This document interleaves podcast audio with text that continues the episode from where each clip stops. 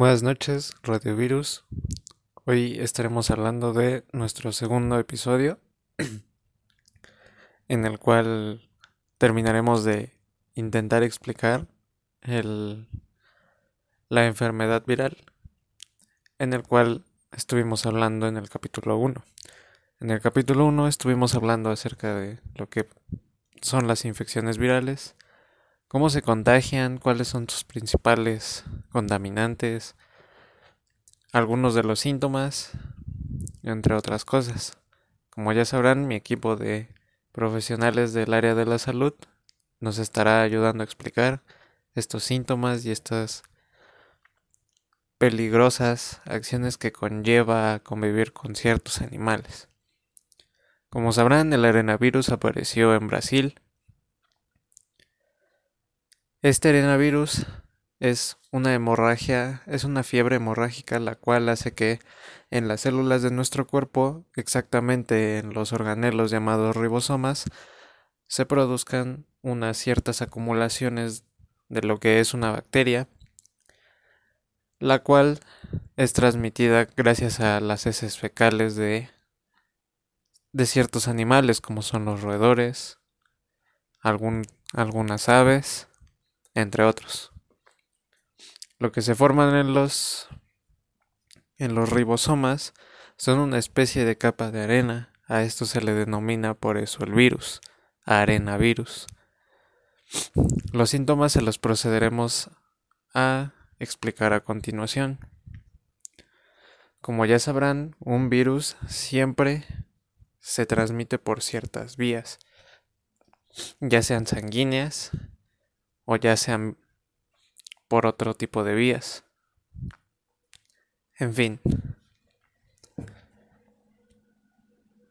La enfermedad causada por este virus empieza bruscamente en forma de cefalia grave y en profundo malestar general. Muchos pacientes sufren manifestaciones hemorrágicas graves a través de los 5 y 7 días después de haber obtenido el virus se suele observar alguna forma de hemorragia. A menudo, en varios puntos del organismo no hay ninguna vacuna o al tratamiento a día de hoy. La tasa de letalidad de este virus es desde el 25% en el primer brote asociado en un laboratorio en 1967 hasta el 80% en Brasil. El virus se, se transmite por varias cosas. Una de ellas también es el contacto directo con la sangre y con otros tejidos de personas o animales infectadas. A continuación, procederán los dos expertos a intentar explicar más a fondo lo que es este terrible virus. Síntomas. Los virus pueden enfermar a las personas, generalmente con una enfermedad leve o moderada del tracto respiratorio superior, similar a un resfriado común.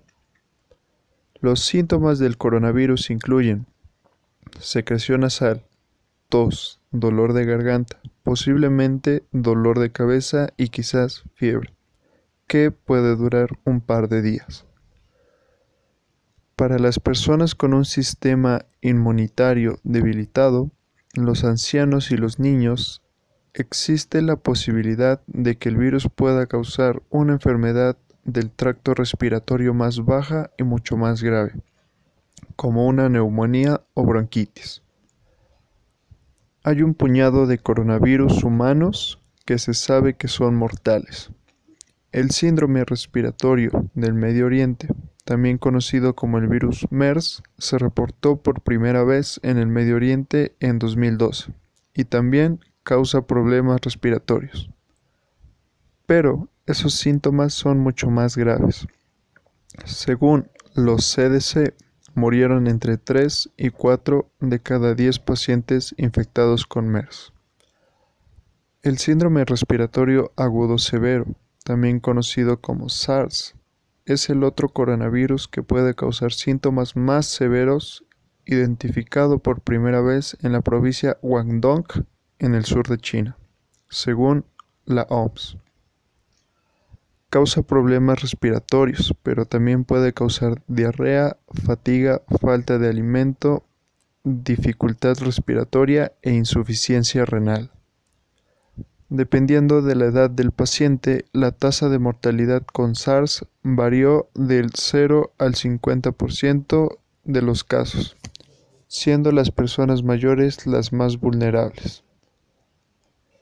Actualmente se cree que el coronavirus de Wuhan es el leve que el SARS y el MERS lleva más tiempo desarrollar síntomas.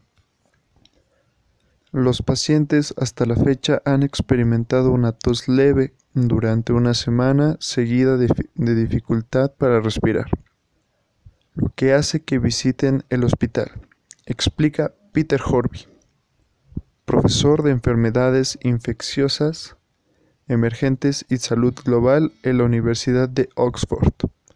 Hasta ahora, alrededor del 15% al 20% de los casos se han vuelto graves y requieren, por ejemplo, respiración asistida en el hospital. Como ya mencionamos anteriormente, los síntomas dependen del tipo de coronavirus y de la gravedad de la infección.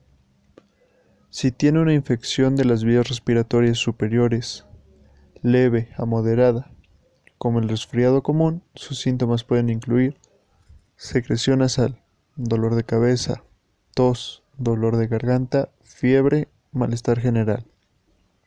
Algunos coronavirus pueden causar síntomas graves, las infecciones pueden convertirse en bronquitis y neumonía. Las que causan síntomas como fiebre que puede ser bastante alta si se tiene neumonía, tos con flema, falta de aliento, dolor u opresión en el pecho cuando respira y tose. Las infecciones severas son más comunes en personas con, enfermedades cardíacas o pulmonares, personas con síntomas inmunitarios debilitados, bebés y adultos mayores. La ministra de Salud, Gabriela Montaño, explicó que el tipo de arenavirus que produce la fiebre hemorrágica y que cobró dos vidas en el país mencionado, se transmite a través del roedor selvático Calomis callosus. Puede transmitirse de persona a persona y en los casos que hemos tenido ha sido interhumana. Fundamentalmente creemos por contacto con fluidos, especialmente sangre, y ese ha sido el principal mecanismo de transmisión en los casos que fundamentalmente han afectado los dos médicos que están en terapia intensiva, dijo la autoridad en conferencia de prensa. Aseguró que todas las medidas que se tomaron hasta el momento son adecuadas y que se espera que la evolución de los pacientes sea favorable. Señaló que la etapa de incubación del mal va entre los 7 a 14 días, causando como síntomas fiebre, dolores musculares, dolor abdominal y dolor de cabeza. Clever Loss, especialista en el ámbito clínico, que arribó de Brasil al país, detalló que en el séptimo día de la enfermedad pueden existir sangrados y compromiso hemodinámico que pueden llevar a la muerte. Sin embargo, aclaró que no se llegó a confirmar de una forma de transmisión de la enfermedad por aire, es decir, a respirar el polvo de las heces fecales. El tratamiento tiene una característica de sostén, debido a que consiste en combatir los síntomas que presentan los pacientes, aplicar un antiviral, que es la ribavirina, y la infusión de líquidos. Actualmente en La Paz están internados en terapia intensiva dos médicos que tuvieron contacto con la internista que falleció. Uno de ellos evoluciona de forma favorable y otro permanece en observación dos mujeres por posibles casos sospechosos. El especialista James Molina dijo que la recomendación es especialmente para toda la población arrocera, maicera y la que está empezando a tener asentamientos en lugares donde antes no había población. El experto recomendó que tienen que ir mínimamente con factores de protección personal. Aunque muchos compuestos han mostrado eficacia, Solamente la guanosina análoga del ribavirin ha tenido aplicación práctica. No obstante, el mecanismo de acción es desconocido, Todos los arenavirus probados han sido inhibidos en cultivo de células, utilizando concentraciones similares de ribavirin. La ribavirina ha sido utilizada principalmente en la fiebre Lassa, con un mal pronóstico. También se han obtenido buenos resultados en el tratamiento de machupo y savia. Esta droga ha sido considerada para la profilaxis de personas expuestas a fiebres hemorrágicas arenovirales. La dosis no tóxica suele ser de 1.2 gramos al día por vía oral. El experto Alfonso Tenorio aseguró que las infecciones virales que producen fiebres hemorrágicas, como la fiebre hemorrágica boliviana y el mismo dengue, no tienen un tratamiento específico, aquí ni en ninguna parte del mundo. Cuando las personas manifiestan complicaciones, se sigue un tratamiento de soporte con líquidos. A veces requieren ventilación mecánica, reposición de plaquetas y atención de complicaciones cuando se presentan en estadías hospitalarias largas. Agregó que en Bolivia se aplican los mismos protocolos de la región.